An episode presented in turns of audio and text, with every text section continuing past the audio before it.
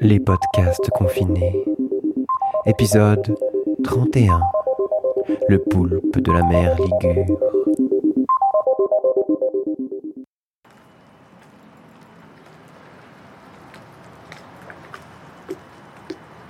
On est monté sur le vieil océan vers 7 heures du soir. Beaucoup de gens auraient rêvé d'être à ma place. Mais moi, je n'avais pas tellement envie d'y être. J'avais peur de mal dormir. Je trouvais qu'on était bien loin de la maison. Je ne savais pas s'il y aurait un menu végétarien. Je me demandais si on n'allait pas mourir dans un naufrage. Laurence me rassurait un peu comme elle pouvait. Mais c'est ça va bien se passer m'agaçait. Elle nous avait inscrits trois mois auparavant au tirage au sort organisé par un comité touristique quelconque. Le premier prix était un séjour de quatre nuits pour deux personnes sur un voilier en Italie du Nord, départ de Gênes, direction La Spezia. Initiation aux manœuvres, canotage en phase des cinq terres, coucou aux baleines locales, coup de soleil, gîte et couvert à bord compris. Bêtement, Laurence avait gagné. Comme d'habitude, elle m'avait fait du chantage. Si tu viens pas, j'y vais pas. J'étais venu. Au moins, le bateau était beau. Un grand voilier en bois, construit dans les années 50, la coque peinte en bleu. Les passants du port de Gênes s'arrêtaient pour le prendre en photo.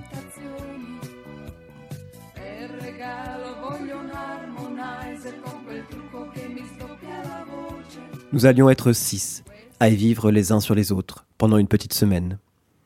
Outre ma cousine Laurence et moi, on avait alors tous les deux 27 ans, il y avait Frédéric, qui venait de Strasbourg, et à qui j'étais bien incapable de donner un âge, et Xavier, un type dont ses vacances étaient le gros cadeau de ses amis pour ses 40 ans.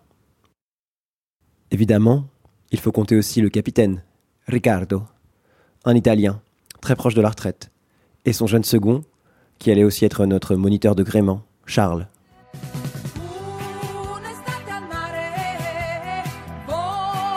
Pour nous familiariser avec la vie à bord du vieil océan, que tout le monde appelait le vieil eau, le premier soir de la première nuit, on est resté sur le bateau sans bouger du port.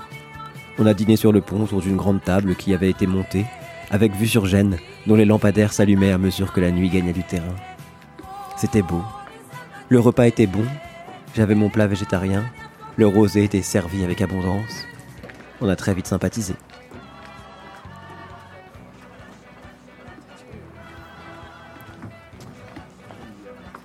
Il y avait trois cabines sur le vieil haut.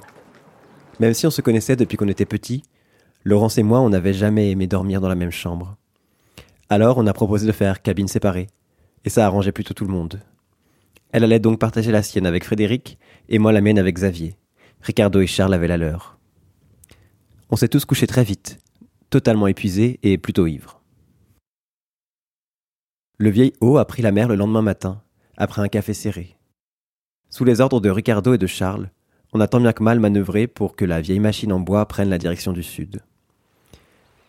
Il y a quelques marins parmi mes ancêtres, et debout sur le pont qui dansait, j'ai fait mine de sentir leur gêne se réveiller à l'odeur des embruns. À la pause de midi, nous étions déjà au large des petites montagnes qui se jettent ici directement dans la mer. Il faisait bien chaud. On a sorti nos casse-croûtes. Notre moniteur, Charles, est venu s'asseoir en face de moi. Derrière mes lunettes noires, j'ai pu observer ce gars qui avait exactement le type que je détestais habituellement. Bien trop à l'aise avec son corps. À la fac, je préférais faire mes exercices de latin à courir, et quand j'allais tout de même au sport, je répugnais à me changer dans le même vestiaire que tout le monde. Je ne comprenais pas mes amis qui allaient à la plage quand on pouvait tout simplement aller au cinéma. Charles était torse nu. Il avait un corps sec. Il avalait son sandwich avec gourmandise, mangeant et souriant à la fois, les deux choses découvrant ses dents très blanches et aggravant encore sa fossette. Et parfois, de satisfaction, il fermait les yeux en jetant sa tête en arrière. Il pouvait avoir quelque chose comme mon âge, disons un peu moins, entre 23 et 25 ans. Il avait de toutes petites oreilles, les cheveux très noirs. Il était bronzé, comme sont toujours les moniteurs de voile. Il portait un pantalon en toile assez large, en lin, et une ficelle en guise de bracelet au poignet gauche. Il avait les mains calleuses. Après avoir fini son sandwich, il but une grande rasade au goulot d'une bouteille de soda et rôta. Le lendemain matin, je me suis réveillé très tôt, comme tous les jours, ce qui est à la fois ma chance et ma croix. Mais c'est une autre histoire. Il était juste un peu avant six heures et il faisait jour. La mer était silencieuse. Dans ma cabine, Xavier dormait encore. J'en ai profité pour me diriger vers l'espace minuscule qui nous servait à tous de salle de bain. Charles était là, déjà levé lui aussi, et déjà tout nu, en train de se nettoyer au jet d'eau. Il était accroupi dans le baquet. Quand il m'a entendu, il a tourné la tête, m'a reconnu et dans son grand sourire, et toujours sa faussette, il m'a dit, comme s'il s'excusait. J'ai bientôt fini. Et en effet, il s'est relevé, a fermé le robinet, et sans se gêner le moins du monde, il a présenté devant moi son corps, tout son corps. Je rougissais de voir ce cou, ses épaules, cette poitrine et ce ventre, dégoulinant d'eau encore, ses poils noirs dans la forêt du pubis. J'ai déjà dit qu'il était brun Ce sexe, ses couilles, ses cuisses. Je me tenais à une poignée de la petite pièce, et c'était pour ne pas trop trembler de cette apparition. Il s'est retourné, me laissant voir cette fois sa nuque et son dos. Et puis il s'est recouvert d'une serviette bleue. J'ai juste eu le temps de remarquer que, juste au-dessus de ses fesses, il avait un petit tatouage noir qui représentait un poulpe. Il est sorti du baquet et il est passé devant moi, avec ses yeux rieurs, en me lâchant seulement. À ton tour. Je bandais quand je me suis lavé, et pas seulement parce que c'était le matin. Il faut dire que je n'avais alors pas tellement d'expérience avec les garçons. Jeune ado, j'avais bien sûr connu sous toutes les coutures le fils de notre gouvernante. Plus tard, j'avais participé à des soirées qui dérapaient avec le club de théâtre de la faculté de Caen. Et puis bien sûr, j'avais expérimenté plusieurs combinaisons avec mon cousin, le frère de Laurence. Mais c'était tout. Pour les manœuvres, contrairement à ce que je craignais parce que j'avais vu beaucoup trop de films de pirates, Charles et Ricardo ne nous criaient pas du tout dessus, en jurant et crachant. Ils n'avaient d'ailleurs ni jambes de bois ni perroquet sur l'épaule qui gueulait au de Brest. Ricardo était très à l'aise en français et très poli. Charles était doux et patient. Perpétuellement souriant et tout le temps torse nu. Il se baladait d'un bout à l'autre du bateau pour nous montrer comment affaler la trinquette ou manipuler le davier. Ça m'agaçait un peu, mais je ne pouvais évidemment pas m'empêcher de le regarder. Même quand il était à l'autre bout du bateau, ce qui me fit une fois ou deux manquer de tomber à la baille. En tous les cas, je me suis aperçu un matin que j'étais finalement très heureux d'être là. Et dès qu'elle fut réveillée, j'en informai ma cousine. Elle en fut sincèrement ravie. Elle se doutait bien que si j'étais arrivé à cette conclusion, ce n'était pas seulement parce que nous passions au large de charmants villages et que ma soupe végétarienne du soir était un délice, mais parce que j'étais éveillé à d'autres beautés plus charnelles. Dans son idée, j'étais plutôt émoustillé par Xavier. C'est vrai que j'aurais pu. Xavier était vraiment beau, avec ses yeux bleus et ses tempes qui commençaient à blanchir, son corps dessiné que je regardais du coin de l'œil le soir quand on se mettait au lit. Or, ce n'était pas tellement le cas. Entre Xavier et moi, il n'y avait rien d'autre qu'une cohabitation polie. Et quand on s'était présenté, il m'avait d'ailleurs assez vite parlé de sa femme. En général, nous nous croisions assez peu. Dans la journée, nos tâches étaient assez différentes. Nous partagions la même cabine, mais il s'endormait très vite quand je lisais encore, et je me réveillais bien avant lui. Un soir, je crois que c'était le jour où nous avions vu les petites baleines de la Méditerranée. Alors que j'allais précisément me coucher, j'ai vu Xavier sur le pont avant du vieil haut. Et c'était si rare qu'il passe la soirée hors de son lit que je me demandais ce qu'il pouvait bien lui arriver. En m'approchant, j'ai vu qu'il n'était pas seul. Il discutait avec notre capitaine, Ricardo. Ils étaient tous les deux assis sur le pont, les pieds ballants au-dessus de la mer. En me regardant, ils me firent un signe de m'installer avec eux. Ce que je fis. Ricardo allait me raconter une histoire, me dit Xavier comme pour se justifier d'être encore debout à cette heure. Puisque tu es là, je vais te la dire aussi, me proposa le capitaine. Je m'assis sur le pont, près de Xavier, et Ricardo parla. Vous savez, je suis originaire de Gênes, j'y ai passé toute ma jeunesse. Je connais des tas de vieilles histoires du coin, des tas. Mais celle-là est un peu spéciale. Et en plus, j'en ai été directement témoin. Je vous la raconte parce qu'on mouille précisément sur la zone où tout ça s'est passé. Et ça me fait remonter plein de souvenirs. Écoutez. Nous écoutions. On dit que dans le temps, Il y avait un monstre dans la mer Ligure. Ici, dans le golfe de Gênes. Rigolez pas. Au Moyen Âge, on en parlait déjà. Et il y avait même des sortes de rituels qui impliquaient des jeunes hommes du village tous les ans. Et c'était pour que le monstre laisse les pêcheurs tranquilles. Je suis incapable de vous dire en quoi tout ça consistait. Personne ne peut vous le dire d'ailleurs, à cause des guerres, du temps qui passe, de tout ça. Les rituels étaient faits un coup sur deux, et puis un coup sur trois, et puis une fois tous les cinq ans. Alors petit à petit, les gens de la région ont oublié les cérémonies. Ils sont passés à autre chose, et d'ailleurs, plus personne ne croyait à cette histoire de monstre. Sauf qu'à un moment, je vous parle de l'époque où j'étais encore très jeune, la mer a commencé à être mauvaise à chaque fois que les gars sortaient. Des vagues, comme on n'en voit d'habitude jamais ici. Des grains sérieux. Les journaux en parlaient. Ça paralysait les bateaux dans les ports, à Gênes et ailleurs. Les tempêtes s'enchaînaient. Des maisons trop près de la mer étaient comme attaquées par les vagues. Des pontons s'écroulaient. Les gens attendaient, attendaient, mais le mauvais temps ne passait pas. La mer était comme enragée. Pendant des semaines. C'était la première fois qu'on voyait ça. Je vous jure. Personne ne savait quoi faire. D'ailleurs, personne n'a rien fait. Et pourtant, d'un coup, la tempête s'est arrêtée. Au même moment, les gens se sont rendus compte qu'un type du coin, qui s'appelait Enrico, avait disparu. Sparito. Enrico était sorti en mer, tout seul, pour relever un filet. Ce n'était pas le plus fort de la tempête, la mer était tout de même assez grosse. Mais il n'était pas revenu. C'était un gars que tout le monde aimait bien. Il vivait encore chez ses parents dans un village un peu plus au sud d'ici. Pas encore marié. Le lendemain de sa disparition, on a trouvé sa barque, échouée dans des rochers, vide évidemment. Les gens ont pleuré longtemps, ça a été un terrible drame. Toujours est-il que la mer était véritablement calmée. Les gars ressortaient à la pêche, la vie des villages reprenait son cours naturel, on n'osait pas dire qu'il y avait un lien.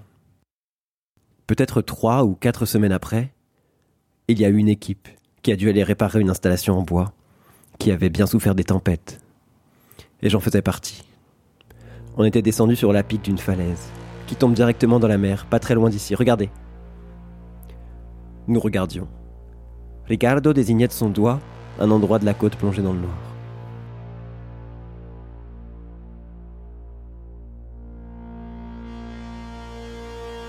C'est là qu'on a fait la découverte. Un des gars s'est un peu aventuré, peut-être bien pour pisser. Il a remarqué en contrebas d'un gros rocher une ouverture assez large.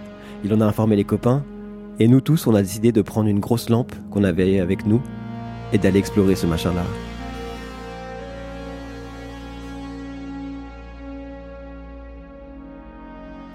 Le trou donnait sur un boyau assez large. Et puis tout d'un coup, on arrivait sur une petite grotte, assez haute pour qu'on puisse se mettre debout, et éclairée par l'entrée du boyau. Je vais vous dire ce qu'il y avait dans la grotte. Dans la grotte, écoutez bien, nous étions pendus à ses lèvres. Dans la grotte, il y avait un truc immense, qui prenait toute la place. Un peu gris, un peu rose. C'était un poulpe, énorme, comme personne n'en avait jamais vu, je vous assure. Gros comme un ours, large comme une barque.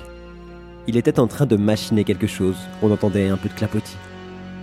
En braquant notre lampe, on a vu Enrico, le gars qui avait disparu, tout nu, plaqué par la bestiole contre le mur de la grotte.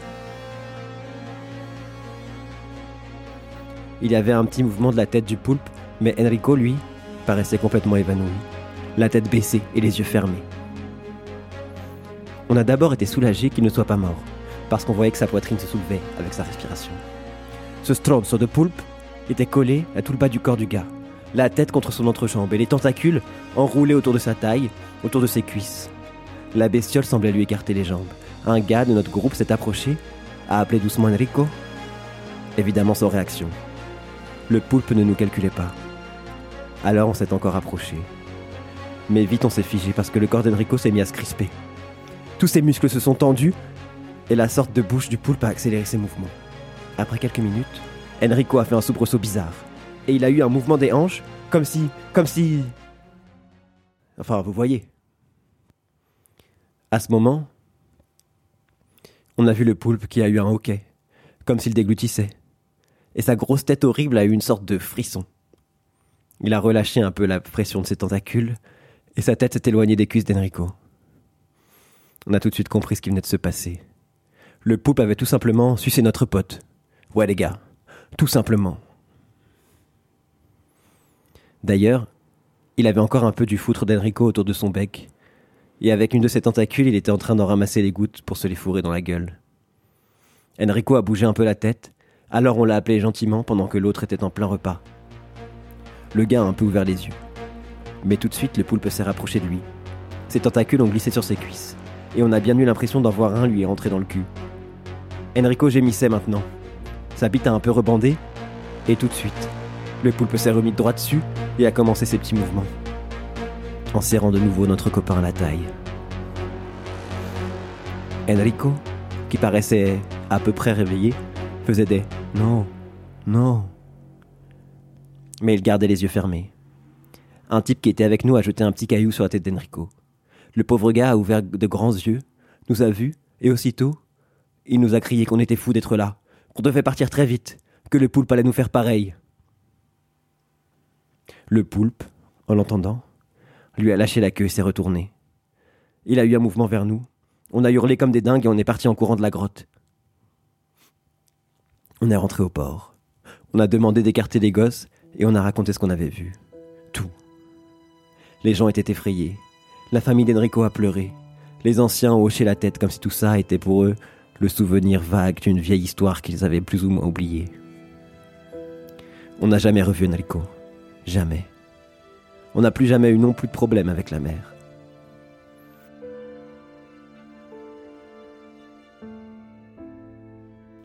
On dit en tout cas que depuis ce moment-là, pour calmer l'appétit de la bestiole, des mecs de la région vont sur les pontons la nuit, donner leur foutre à la mer. Je vous laisse imaginer comment. Voilà. C'était mon histoire du poulpe de la mer Ligure.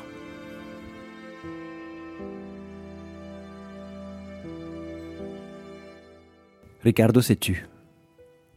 Je ne savais absolument pas quoi dire, alors j'ai lâché stupidement. C'est une belle histoire. Il a hoché la tête. On est restés tous les trois assis, un moment sur le pont avant du vieil haut, et puis on est partis, chacun dans nos cabines. Je ne sais pas si c'est l'histoire de Ricardo, la chaleur, la lune, ou quelque chose comme ça, mais malgré l'heure, je n'avais pas du tout réussi à m'endormir. Et en entendant se retourner sans cesse sur son matelas, je voyais bien que Xavier non plus. D'ailleurs, je le vis se lever et monter le petit escalier qui menait sur le pont. Au bout de quelques minutes, sans trop savoir pourquoi, je l'ai suivi. Xavier était au bord du pont, tourné vers la côte en se tenant à une écoute. Il était tout nu. Il avait jeté caleçon et t-shirt sur le pont. En m'entendant, il s'est tourné vers moi, pas du tout gêné. Il avait la bite lourde, gonflée déjà. Il m'invita d'un sourire à m'approcher. Je me calais à ses côtés. On savait tous les deux qu'il le ferait. Il commença à prendre sa queue à la main, à la sous-peser, puis à mesure qu'elle durcissait à imprimer des mouvements de va-et-vient que tous les garçons connaissent. J'étais monté en slip, qui commençait à devenir trop étroit. Je l'ai fait tomber sur mes chevilles et à mon tour j'ai pris ma queue en main. Le corps tendu vers l'arrière, la bite vers le ciel. Je ne me gênais pas pour regarder Xavier. Il était beau. Sa bite était décidément épaisse, assez belle. Sa main sur elle était un spectacle émouvant. Il fermait les yeux. Nos mouvements sont devenus synchrones. Nous n'échangions pas un mot. Nos gestes se sont accélérés, nos muscles se sont tendus. Je n'ai pas osé proposer à Xavier de l'aider à décharger avec ma langue, ni de recueillir sa semence sur mon visage. Ça m'aurait pourtant fait bien plaisir. J'ai simplement continué mes va-et-vient, et lui les siens. Sa main très ferme autour de sa queue. Soudain, il a eu un cri timide, et en se cambrant de tout son corps, il a lancé quelques jets de sperme qui sont allés se mélanger avec l'écume. Moins d'une minute après, à mon tour, j'ai lâché ma semence à la mer. On s'est regardé, Xavier et moi. D'abord un peu déconcertés. Et puis on a éclaté de rire. On est resté encore un peu, à poil sur le pont, à regarder la mer et les lumières des villages. Xavier a fumé une clope. Et puis on est redescendu dans la cabine. On arrivait à la Spezia le lendemain. Ce serait notre dernier jour de mer. C'est justement ce qui me déprimait. Alors le jour d'après, quand il a été question de partir en Zodiac pour aller faire une randonnée sur la côte, j'ai dit que je préférais rester. J'ai prétexté que j'étais vraiment fatigué, ce qui était d'ailleurs le cas après ma courte nuit. La vérité était que je ne voulais vraiment pas revenir aussi vite à terre. Il a été convenu que je ferais une sieste pendant que tous les autres iraient se promener. Je me suis installé un coussin sur le pont avec un pull que j'avais, Et vêtu seulement d'un caleçon, je me suis endormi assez vite, à l'ombre de la voile. Je ne sais pas au bout de combien de temps, mais alors que je rêvais de baleine, j'ai eu l'impression confuse d'une caresse sur ma cuisse. Sans encore me réveiller, j'ai tenté de me concentrer sur cette sensation. Les baleines sont devenues de plus en plus vaporeuses et la conscience de ce qui se passait sur ma jambe de plus en plus précise. Une chose était bien là, à naviguer doucement sur les poils de ma cuisse. Elle montait, puis descendait. Et à chaque fois, elle montait plus haut, allant jusqu'à s'insinuer sous le début de mon caleçon. Tout cela était fort agréable. J'ai bougé un peu pour me mettre sur le dos et étendre mes deux jambes. La chose s'adapta, revint se poser sur le haut de ma cuisse. Dans mon demi-sommeil, j'essayais en vain de comprendre d'où ce machin qui semblait être mis de doigts pouvait provenir. La chose était désormais complètement sous mon caleçon, centimètre par centimètre, mais inexorablement, elle montait vers mon entrejambe. Par ailleurs, je bandais complètement, sieste oblige. Au moment où elle fut près de mes couilles, par réflexe, ma main s'est brutalement abattue sur elle. C'était une autre main. Je relevai la tête et ouvrais les yeux. Au bout de la main, il y avait un bras. Et au bout du bras, il y avait Charles. Moi aussi j'avais envie de rester faire une sieste, me dit-il avec un demi-sourire. Mon Dieu, sa faussette. Comme si c'était une justification suffisante.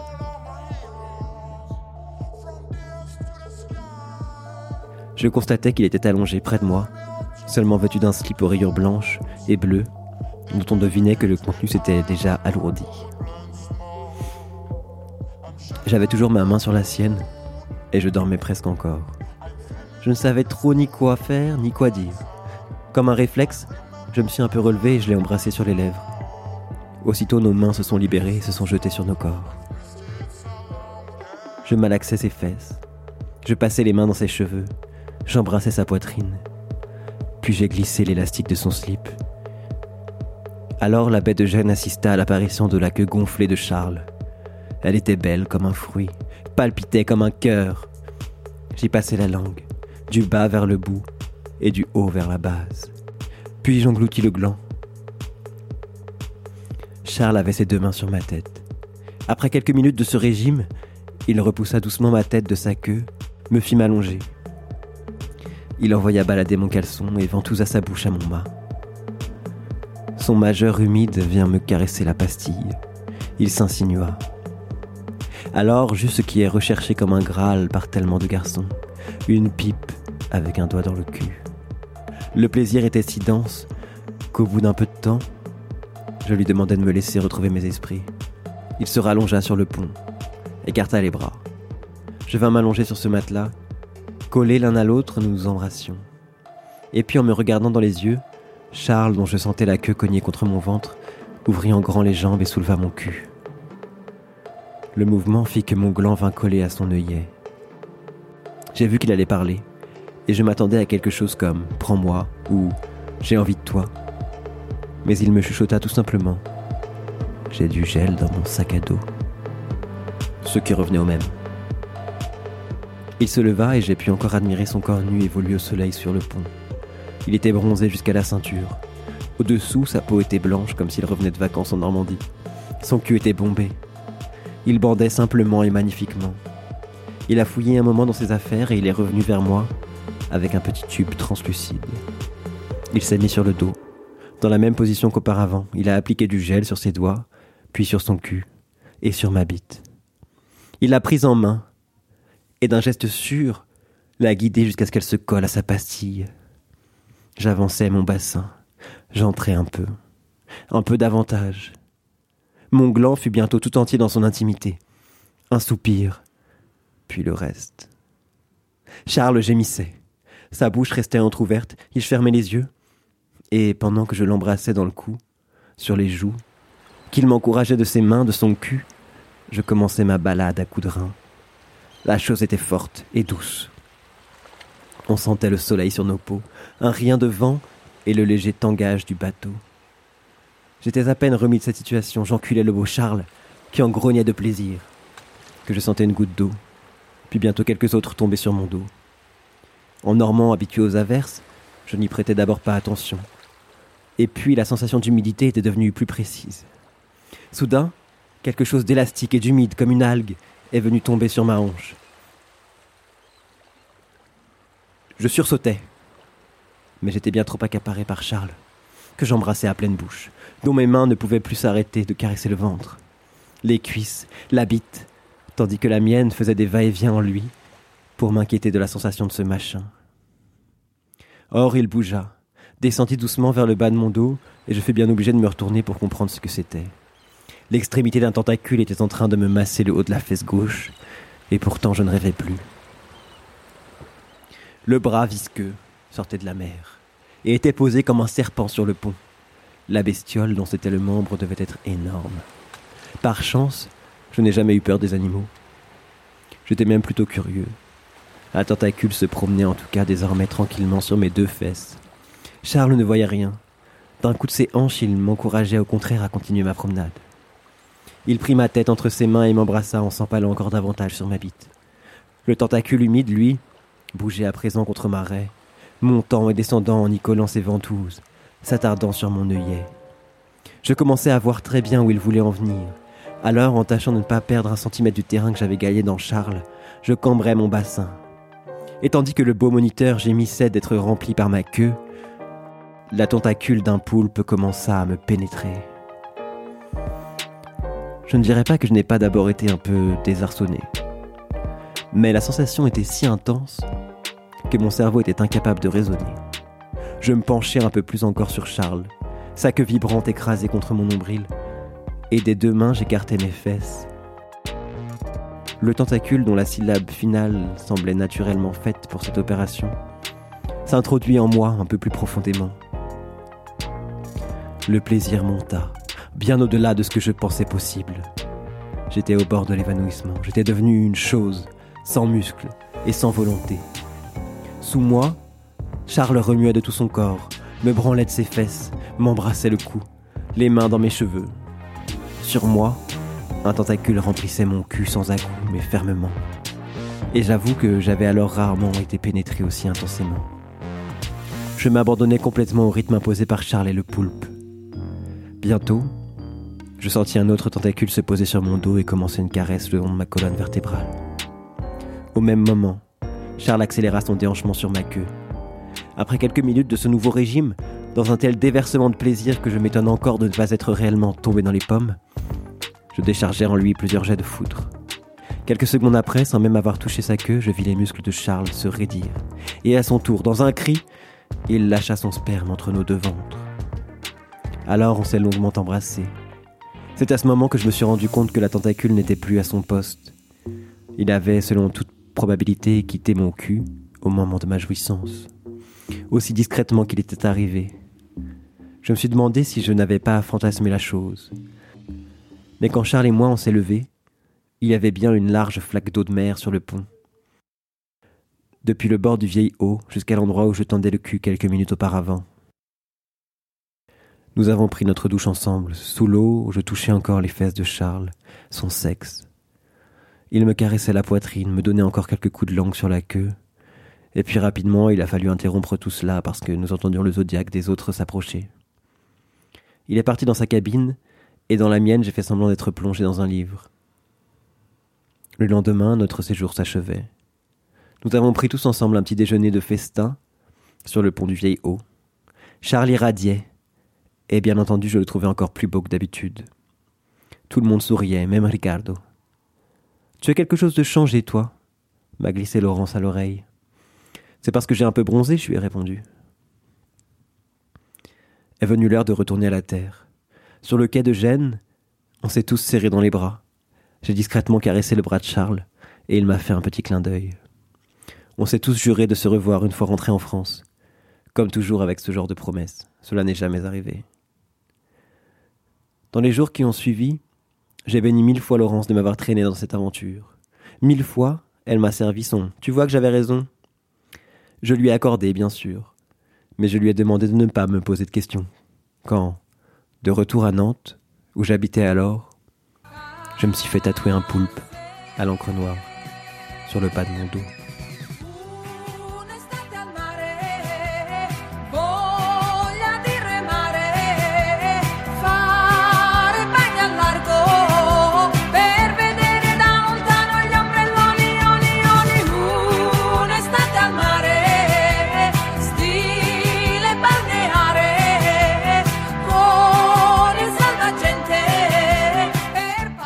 Texte de Guillaume Marie, édité aux éditions Pou dans la collection Histoire BD.